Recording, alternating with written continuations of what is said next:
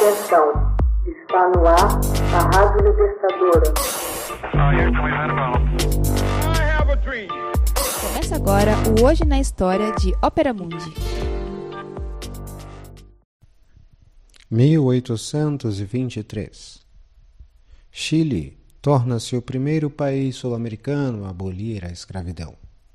No dia 24 de julho de 1823, por iniciativa de José Manuel Infante, foi promulgada a lei que fez do Chile o primeiro país latino-americano a abolir a escravidão. Com a chegada dos conquistadores europeus, a América passou a necessitar de muitas mãos para executarem a exploração de seu solo.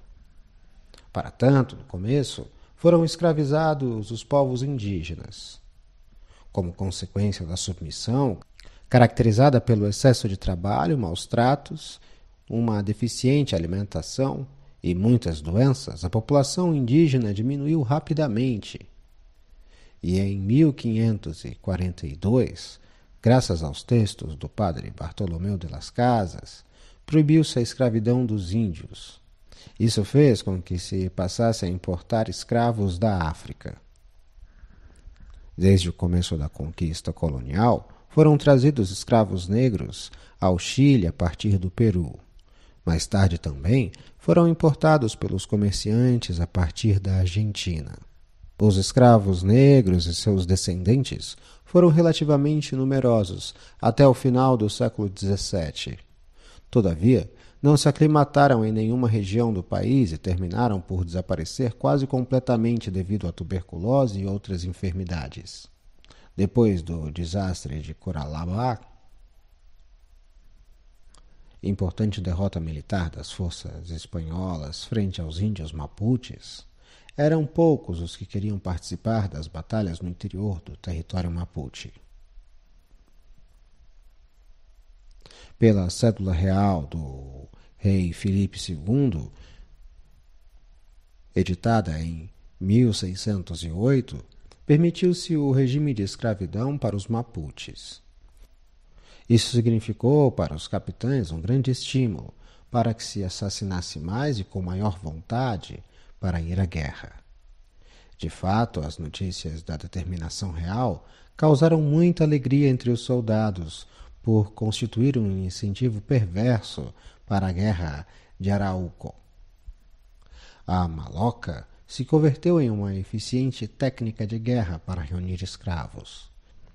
Consistia na entrada violenta em território mapuche para capturar mulheres, jovens, homens e crianças que, em seguida, eram vendidos aos ricos da zona central e marcados a fogo em seus rostos com um carimbo.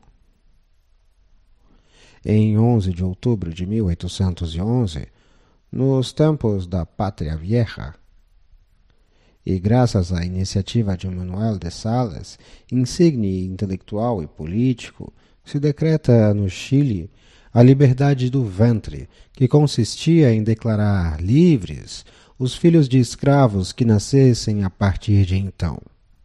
O decreto acrescentava que todos os escravos que permanecessem por mais de seis meses no território chileno ou que estivessem de passagem ficariam livres.